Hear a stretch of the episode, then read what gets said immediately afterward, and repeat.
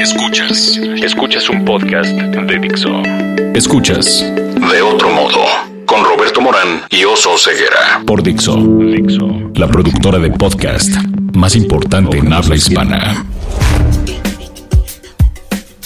Vanessa Bauche está aquí en el podcast de otro modo. Hola Vanessa, ¿cómo estás? Hola Oso. Hola. Hola queridos, muy contenta de estar con ustedes ah, gracias a las tecnologías estas que ahora ya son nuestro día a día.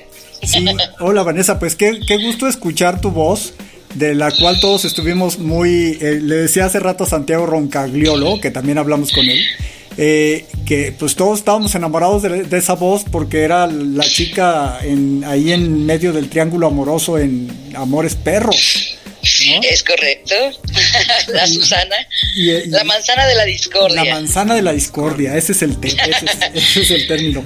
Oye, pues qué bien, Vanessa. Y ahora estás estrenando una, eh, pues como una serie eh, que se escucha y escrita por Santiago Roncagliolo, que es El accidente, ¿verdad? Eh, ¿en qué estás ahora? Ahora es un personaje, estás haciendo pues eh, audio, ¿no? Estás haciendo una novela en audio.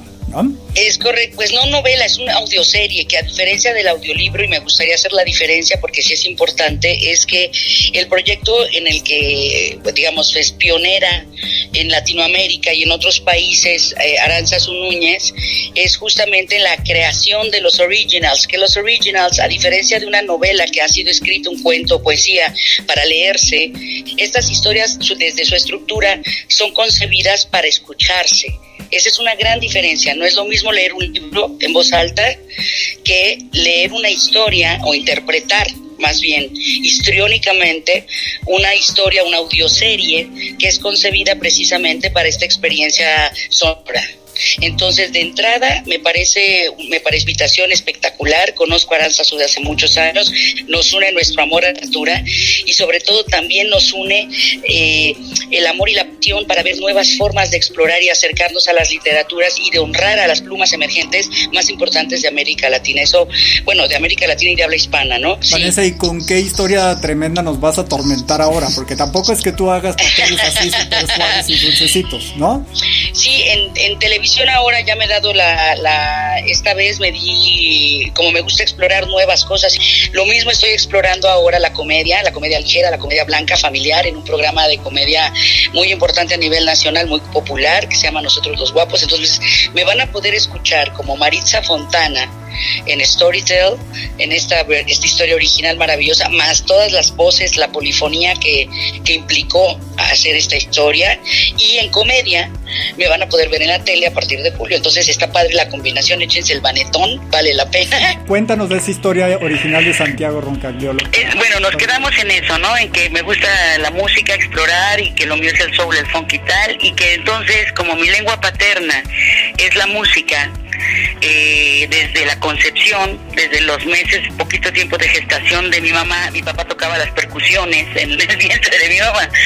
El tema sonoro para mí es fundamental. Somos, somos vibración nosotros, todo lo cualquier materia viva es vibra, tiene una frecuencia de vibración.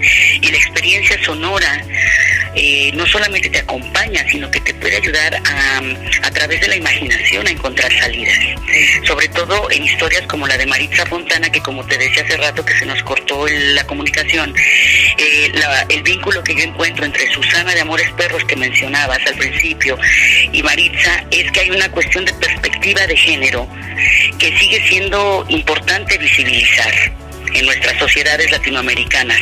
Maritza Fontana se accidenta a sí misma a partir del accidente de su hija mayor por intentar protegerla y estos esta serie de accidentes o de torpezas que ella va cometiendo en este intento por salvar a su propia familia, por proteger a su hija mayor, le va ayudando a darse cuenta eh, de que quiénes están realmente con ella, de cuál es su verdadera eh, circunstancia como mujer, como madre, como esposa. Hay estructuras que se fueron construyendo a lo largo de, de la profesión y de la vida de esta mujer por supervivencia que construyó con éxito, con un éxito aparente que poco a poco va desmoronándose hasta llevarla a una cuestión ya de cárcel, que no pues, si escuchan la audioserie sabrán por qué llegó ahí y cómo fue que, que se le fueron cayendo todas estas estructuras poco a poco en esta vertiginosa búsqueda de protección para su hija y para su propia familia. Vanessa, perdón. o sea que sí, Vanessa, nos vas a traer una historia trágica, como ya nos has traído con Amores Perros, con ese dulce olor a muerte, con todas esas películas trágicas en las que tú estuviste. Pues mira, más que trágicas, yo diría que nosotros vivimos en tragicomedia. Creo que, creo que los latinoamericanos y sobre todo los mexicanos nos caracterizamos por tener un sentido del humor negro ácido, en donde nos burlamos muchas veces hasta de la muerte. Es decir, creamos una serie de forcados, de suertes, como, como este, si fuéramos de, de la de la taurotaraxia, que ya y luego buscarán qué es eso, pero sí tratamos de, de librar los obstáculos de la mejor manera y, y muchas veces con un sentido del humor muy particular y creo que eso también caracteriza a Maritza y la rescata a sí misma, su agudeza, su acidez, para eh, ir en el, acompañándola en su pensamiento de lo que está viviendo, entre lo que piensa y lo que siente y lo que dice. Hay un, hay un ejercicio ahí de inteligencia en el personaje femenino que es muy disfrutable y que ayuda a que el escucha vaya pudiendo hacer ese viaje de inmersión en la historia que se está contando, pero desde un lugar bastante gozoso, digamos, a diferencia de lo que hemos visto con algunas películas, como tú dices, que más que de tragedia son de denuncia, porque vivimos desgraciadamente todavía en una sociedad en donde todos los temas de impartición de justicia y de equidad de género siguen estando muy rezagados, ¿no? Sí, por eso tu documental de Digno Ochoa o el de Bajo Juárez sobre la... Sí, Bajo Juárez, que fue, pues, con relación a los feminicidios, fueron más de ocho años de seguimiento a nuestras hijas de regreso a casa, una ONG conformada por eh, madres y familiares y gente cercana a estas víctimas de feminicidios en Ciudad Juárez, Chihuahua, y empezamos pues hace casi 20 años a visibilizar esto, ¿no? En una época en la que no, no se podía hablar de estos temas, eran temas encriptados, incómodos para el gobierno, eran temas donde la gente que se atrevía a levantar la voz para visibilizar lo que estaba sucediendo en la frontera norte eran voces amenazadas, eh, y si no es que eran incluso eliminadas, como le, le sucedió a muchos familiares de, de estas víctimas. Tenemos presente, no sé si el, auditorio lo recuerde, pero hay el caso de Marisela, ahorita creo que es Marisela, se me fue ahorita el apellido de esta mamá, que fue ya con el asesino confeso de su hija y todo, lo dejaron en libertad y él, él juró matar a la madre y la mató afuera del Palacio de Gobierno en Chihuahua, enfrente de todo el mundo, frente a las cámaras de día, etcétera. Entonces, sí, sí hay un tema que para mí ha sido una constante como mujer, como mexicana y como actriz y creadora artística, que es tratar de recuperar la salud de nuestro tejido social, pero a diferencia de esos años mm, más eh, joviales míos, digamos, ya tiene varios años que he intentado hacerlo a partir de la propuesta más que de la denuncia, es decir, hay que denunciar y visibilizar nuestras enfermedades sociales, pero podemos encontrar a través del arte y de estas nuevas tecnologías y experiencias y plataformas, como lo es Storytel, la manera de decirlo, pero además de proponer cuáles son las, los peligros a los que se expone una mujer, en este caso como Maritza, por tratar de, de develar las verdades que, que más bien han, han, formado parte toda su vida, digamos, como, unas, como mentiras consolidadas, de estas mentiras que uno eh, asume de una manera muy inconsciente para poder pertenecer a un núcleo social, para poder crecer profesionalmente y que de pronto te, se te revientan en la cara cuando, cuando intentas buscar una verdad más profunda, que eso es lo que le va sucediendo a ella, ¿no? Ella va descubriendo eh, en esta búsqueda de protección y de mantener un equilibrio, pues le pasa todo lo contrario, ¿no? Se le van cayendo todas sus estructuras, todo por lo que trabajó, todo por lo que luchó y sobre todo lo más importante, que es lo, que dice en palabras del autor, es la, la parte oscura de nuestra sociedad eh, creo que el accidente revela también, eh, hace un énfasis en esta parte como de doble moral y de falsedades y de crucifixión que hay para cualquier mujer, que es muy fácil descalificarlas y decir, pues es que es una vieja loca y entonces por eso hizo esto y por eso hizo lo otro y monstrificarnos a partir de las redes sociales, de la opinión pública y de todo esto en busca de la verdad. Y así dejamos fuera la responsabilidad. ¿De quién? De la nuestra, ¿no? O sea, decimos, le echamos la culpa siempre a alguien más y dejamos fuera nuestra responsabilidad. Pues que es muy sencillo, ahora cualquier cabecita de huevo en Twitter puede decir cualquier cantidad de sandeces y los medios lo replican. Si va un hombre reconocido, una figura pública en ese chisme, eso se replica al infinito y no hay nadie, o sea, ni siquiera consultan fuentes para saber si es verdad o no lo que se mencionó, para saber quién es el que está detrás de esa cabeza de huevito que está lanzando una difamación y ahora, digamos, las redes sociales se han convertido en una sustitución del Coliseo Romano, nada más que en vez de un emperador aquí cualquiera se puede erigir como una máxima autoridad y difamar y destruir la vida o la carrera de cualquiera, sin ninguna prueba, sin nada. Y un poco eso es lo que le va pasando a Maritza, ¿no? Que en esta necesidad de crear vínculos para poder proteger a su hijo, una red de protección, pues sucede que termina casi como animalito del océano, enredada en esa propia red, digamos, atrapada en esa misma red que, que de alguna forma eh, accidental ella fue construyendo, ¿no? Sí, esa es Marisa. Y, y en tu caso, Vanessa, ¿cuál fue el reto de esta audioserie?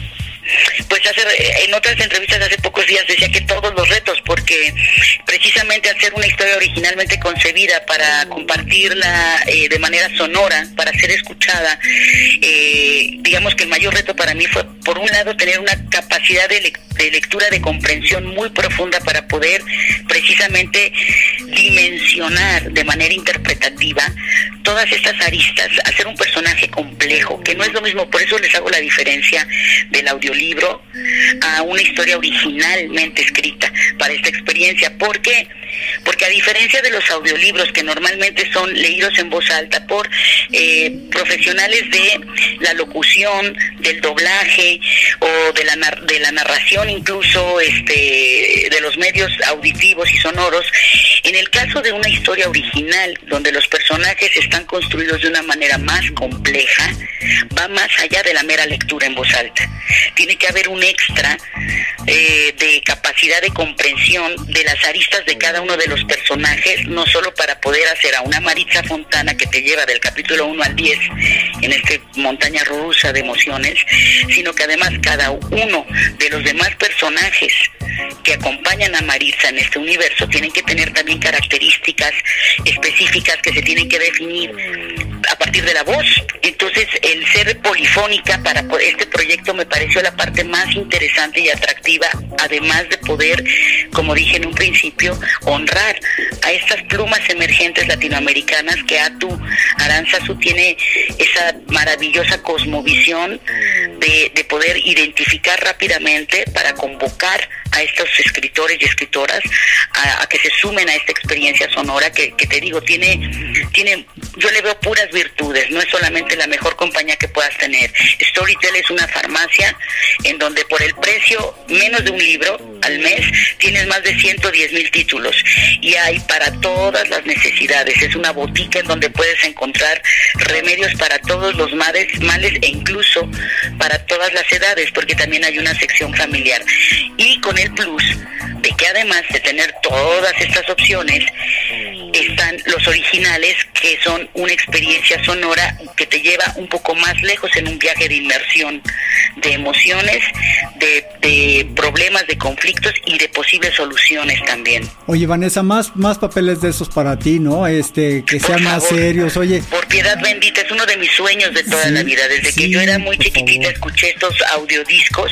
No, y además en tele. de Walt Disney y yo siempre quise formar parte de este proyecto sonoro, de un proyecto así. Entonces estoy muy agradecida con Natu, con Storytel y con Santiago por, por haber construido esta ventana de posibilidades. O sea, tú oías los audio, los discos de, de Bambi y de Winnie Pooh, ¿verdad? Correcta, correctamente. Oye, pero más papeles de esos también para ti, porque yo me siempre me pregunto, ¿por qué tú no eres charolastra? ¿Por qué no te quedaste tú pues con ellos porque también? llevo unos añitos, digamos. Entonces, este, en primer lugar, porque no soy hombre. Ay, plano, así eso suena como que hablemosle a la Conapred, ¿no? A ver, pero es, es verdad. Dime, mencióname tres cineastas mujeres a las que les ha ido como a los cineastas como a los charolastras mexicanos. O tres actrices fuera de Marina y Yalitza que además han sido cobijadas por un director mundialmente reconocido y consolidado y que si no hubiera sido por, por Alfonso que las visibiliza, las empuja y las sube, probablemente no nos hubiéramos enterado de muchas cosas y obviamente por la nominación a los Óscares. Pero, por ahí anda mi paisana Patricia Riggen, ¿no? empezando el tema de la equidad de género, apenas de, tratar de que haya, honorarios equitativos, de que haya personajes protagónicos eh, femeninos, está pasando apenas ahorita. Si se dan cuenta en la cartelera nacional tenemos tanto en teatro como en cine e incluso en televisión ya están empezando a surgir estos proyectos donde el universo es mayoritariamente femenino y femenino desde un lugar más realista, más humano, más cercano a nosotras, y, claro a que dices mujeres mexicanas y latinoamericanas y no aspiracional que había sido como la pues ha sido siempre la tendencia, ¿no? Marcar arquetipos eh, inalcanzables a través de los medios audiovisuales, ¿no? Y, sí, claro, y además siempre el mismo tipo de, personajes, o sea, ya me estoy esperando que haya otro personaje para Yalitza, que haya más personajes para ti, eh, eso, eso se necesita, ¿no? Yo también, yo también lo que más pido es este poder eh, llevar a, todas las, medios, a todos los medios sonoros, audiovisuales y escénicos, personajes como Maritza Fontana, que de hecho creo que Storytel también en ese sentido, estas historias originales van dentro de muy poco y se van a acordar de, que platicamos de esto, ya lo verán. Yo sé que de ahí van a surgir las plumas más importantes incluso para los medios audiovisuales, porque, eh, porque la forma de construir las historias, los temas y los personajes es de una dimensión impresionante propia de, escritores que tienen el oficio de la novela, que es una construcción más profunda y compleja, y no de la inmediatez que a veces les demandan los productores a los escritores de medios audiovisuales, que eso es la parte quizá de la que más hemos cojeado pues desde hace muchos años, ¿no? O sea, hay pocas excepciones, digamos, donde puedes encontrar una historia en medios audiovisuales, ya sea en cine o en serie, mexicana, redonda en términos de su estructura dramática y creo que Storytel con esta nueva eh, formato de historias originalmente escritas para este para esta experiencia sonora va a empezar a de aquí van a brincar hacia otros medios estoy segura porque la, de verdad es muy gozoso. Yo pude ver pude ver el accidente la, pude ver como cine, la pude ver como serie, la pude ver como hasta como comedia musical, en una de esas como tragicomedia musical, ya si me pongo más loca a imaginar, que eso es lo maravilloso de la experiencia sonora, que nos permite imaginar. Claro, oye, y justamente déjame entrar un poco en las tripas del personaje y de la audioserie, ¿cómo, o sea, qué tanto tiempo les tomó grabarlo? ¿Cuántas, cómo preparaste el personaje? Es decir, a diferencia de hacer un, una obra de teatro o hacer un audiolibro, o sea, para ti, ¿qué, qué diferencias implicó? Pues mira, realmente tuve poco tiempo para preparar eh, una lectura, digamos, para llegar con propuestas así ya muy elaboradas, a diferencia de los trabajos de mesa que se hacen para teatro o para cine. Eh, fue un poco menos de tiempo de, poder leer todo antes de entrar a grabar. Leí, digamos, un poco menos de la mitad y por eso te decía que ha sido un gran reto porque fue un, tour de force en donde de manera intuitiva mi, mi parte como lectora, digamos, creativa tenía que estar cinco segundos adelante de lo que yo iba interpretando para poder calcular el resonador, el acento, el tono, las características que yo le iba a dar con, al siguiente personaje que iba a aparecer tres segundos después. Entonces fue un ejercicio muy interesante. Ahora, ¿cómo nos preparamos? Pues nada, eh, creo que Aranza su apeló, como me ha escuchado, tenemos muchos años de conocernos, ella sabe de mi manera de interpretar o de leer en voz alta, y yo creo que confió, afortunadamente no le quedé mal, pero sí apostó y confió a mi capacidad de lectura, de comprensión, para poderle dar todas estas dimensiones a cada personaje que se requería para esta historia, ¿no? Sobre todo en términos de, de, de ritmo, porque no solamente es que puedas dar las emociones de una manera cabal, sino que además hay un ritmo que va increciendo en de un capítulo a otro. Las grabaciones, digamos que fueron sesiones, no fueron más de cinco sesiones, de unas cuatro horas aproximadamente por cada sesión, realmente fue poco tiempo, es decir, como unas diez horas, doce horas máximo, y Aranzazu cuidó a, a pie juntillas cada detalle, no solo las inflexiones, sino algunas voces que a lo mejor no eran la adecuada, las retomamos, buscamos eh, o más grave o más agudo o menos acento o menos comedia, porque hay algunos personajes que tienen toque de comedia. Em, y también las palabras que de pronto en este español latinoamericano global de pronto quedaran como muy muy limeñas o muy locales, también eso lo estuvo cuidando todo el tiempo en todas las sesiones de trabajo Aranzazu. Entonces hay un trabajo de codirección digamos, entre la capacidad interpretativa o las propuestas que haga el lector, en este caso yo, la narradora, eh, más eh, el oído fino, el ojo de Aranzazú como directora y productora general de este proyecto, de estos proyectos, de estas historias, que dicen, ¿sabes qué? Mejor cambiamos esta palabra por esta y mejor esto, esta voz, a ver, mm, a otra propuesta, entonces, ¡pum!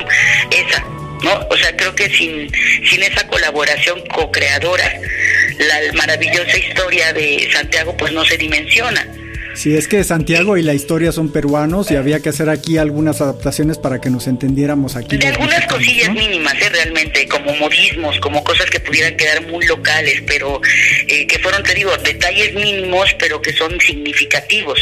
Y por eso es muy importante el ojo y el oído de Atu, porque sin ese compromiso para estar al pendiente de puntos, comas, detalles, palabras, inflexiones, eh, las cosas te pueden caer en cualquier momento. Oye, Vanessa, ¿qué personaje de cuento te gustaría hacer y qué eh, comedia musical te gustaría hacer? ¿Existente o inexistente? De cuento. Oh my God. Pues, de, los, que quería salir en Disney. Este, de cuento no sé, porque no, a ver, pues tendría que imaginarme versiones originales de las de princesas que nos platicaron cuando éramos niños, porque las de Walt Disney no son las historias reales. Este, no sé, no, mira, de cuento, así como de cuento infantil, no te sabría decir. De cuento hay muchos personajes femeninos de Andrés Neumann que me encantaría, a los que me encantaría darles voz. ¿Y qué otra cosa me preguntaste?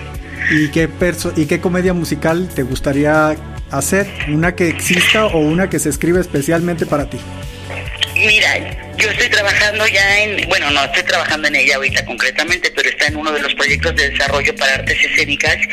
Es un homenaje a, toda la época de bolero, toda la época de, de, ahora sí que la época de oro de nuestra música romántica, Agustín etcétera, de los grandes compositores, en una especie de adaptación de un clásico del cine mundial cuyo nombre no voy a decir porque capaz que me vuelva la idea pero pero sí tengo la intención de hacer una comedia eh, eh, una historia como una te digo tragicomedia musical que apele al romanticismo a las letras a nuestra cultura musical de, de sobre todo los tríos el bolero de aquella época ¿no? de, los años 30 40 de ustedes la culpable no ¿eh? de ustedes la culpable de usted es la culpable.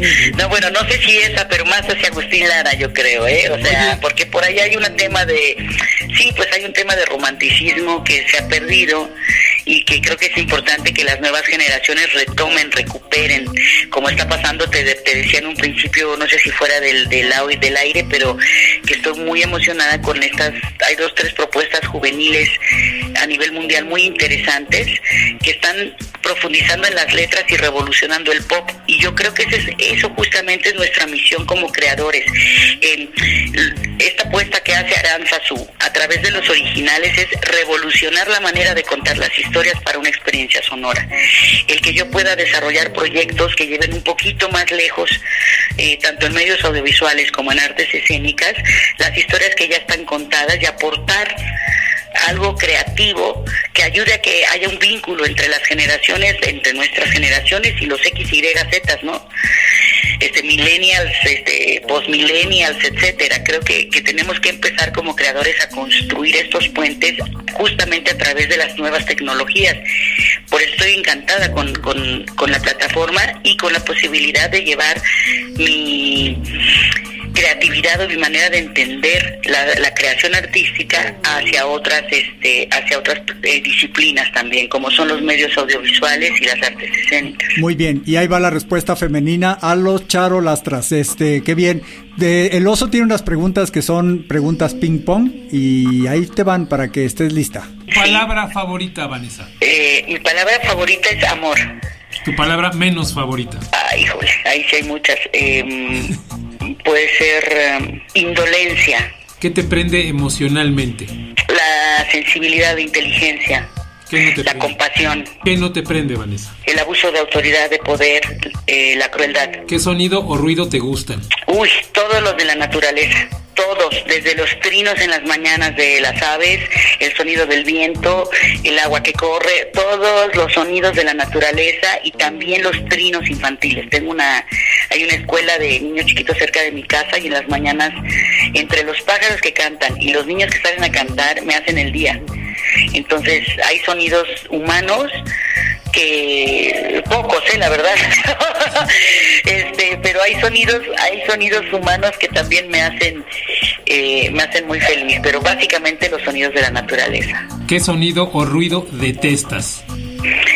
Híjole, el de las bombas, de las armas, em, el del llanto, de, de los, el llanto de los niños y de los animales ¿Qué otra profesión intentarías? Profesión, pues seguiría siendo este, narradora de, de, audioseries originales.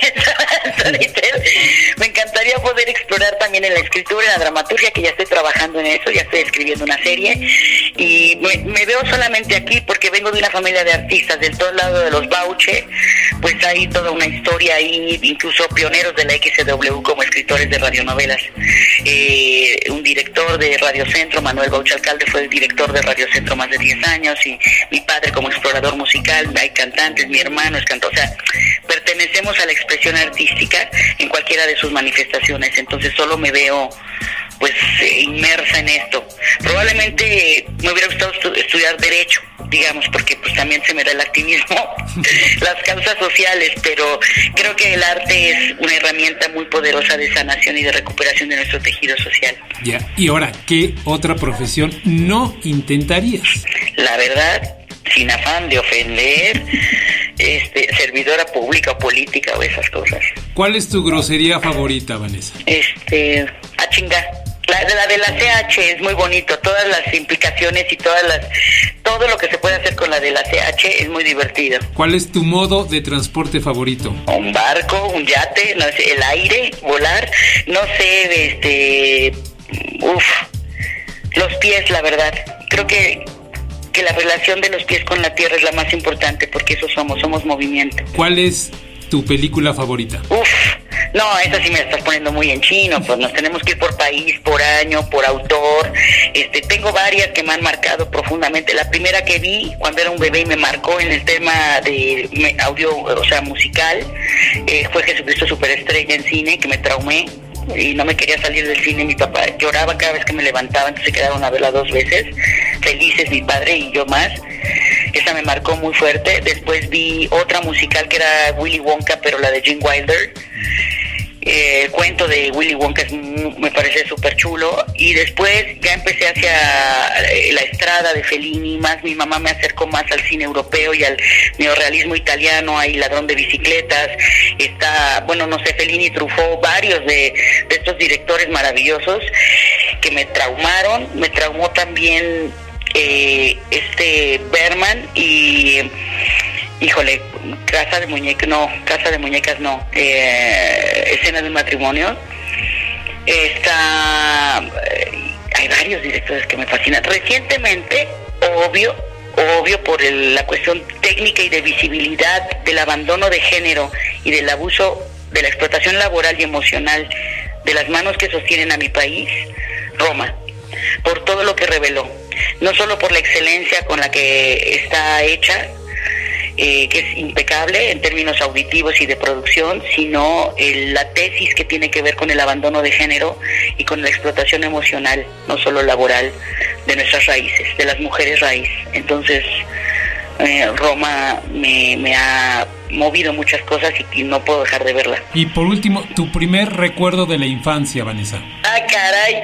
No, pues déjame, no, ahora sí me mandaste muy lejos. Espérame tantito. ¿Qué recuerdos? Tengo recuerdos de mi mamá eh, acariciándome y de mi papá cantándome. Es que tengo como flachazos como de, fíjate que de experiencias sonoras, auditivas, porque para mi papá la música era un medio de comunicación muy importante y jugar, o sea, ser creativo, lúdico, a través de las expresiones artísticas o de la música era, era como el camino, el medio por el que nos comunicábamos. Entonces tengo flachazos de muchos momentos muy divertidos con mi hermano y con mi papá componiendo, contando cuentos, inventando historias, bailando. Entonces creo que, eso sería como, como la, de los primeros recuerdos que tengo en, en, mi memoria. Vanessa, muchas gracias, muchas gracias por todo lo que has hecho también. O sea, no digas que no nos traumaste tú también con Amores Perros y tú te traumaste con Bergman. sí, pues qué se le hace. Mira qué bonita película que nació tan viva. Fue, la verdad es que ha sido una demostración de que, de que no es falta de talento, repito. Creo que lo que ha hecho falta en nuestro país es profesionalizar los, los oficios que conforman la creación eh, de los medios audiovisuales o de realización cinematográfica, sí se pueden hacer las cosas con nivel de excelencia, pero vuelvo al, al punto de partida y por qué estamos platicando hoy. Eh, guion mata todo hay que honrar a nuestros escritores, hay que darles el tiempo y las condiciones laborales para que puedan desarrollar historias profundas y redondas, como fue el caso de, Guillermo Arriaga, con todas sus historias, ahora lo vemos con El Salvaje, ¿no? que está teniendo muchísimo éxito y reconocimiento a nivel mundial. Pero si tú tomas a un escritor y le das, le dices que es parantier con cinco pesos, está muy difícil que podamos hacer proyectos que permanezcan vivos en la memoria de la gente, como lo fue Amores Perros y como seguro seguramente lo va a hacer y eso espero el accidente en, estos originals para Storytel. Sí, como eh, el, guion es súper importante porque ahora todo el mundo quiere copiar el éxito de la serie Luis Miguel, en donde por cierto tú también sales y le están echando tres pesos, ¿no? Eh, sí, y ese, sabes que ese es el problema, que nos vamos a... Eh, hay mucha gente que entiende la producción como un copy-paste, como copycat, como encontrar una fórmula mágica y repetirla, replicarla y, creyendo que con eso ya estás logrando una resonancia con el espectador y se les olvida que esto es que todo lo que nosotros, o sea, las expresiones artísticas, el producto, la materia prima de estos productos es humana y es la creación humana para los humanos. Si los productores o los inversionistas pasan de largo por esto que es vital. Los proyectos no nacen vivos. Vanessa, muchísimas gracias, por estar con nosotros aquí en De Otro Modo. No se pierdan estas dos semanas gratuitas que nos da Storytel para que puedan explorarla. Bajen la app, les va a encantar. Gracias a ustedes por el espacio y por tan bonitas eh, pues preguntas, plática. Muchas gracias. Gracias a ti. Hasta luego. Dixo presentó De Otro Modo con Roberto Morán y Oso Ceguera. De este podcast corre a cargo de Federico del Moral. Coordinación. Verónica Hernández. Verónica Hernández. Producción general. Dani Sadia.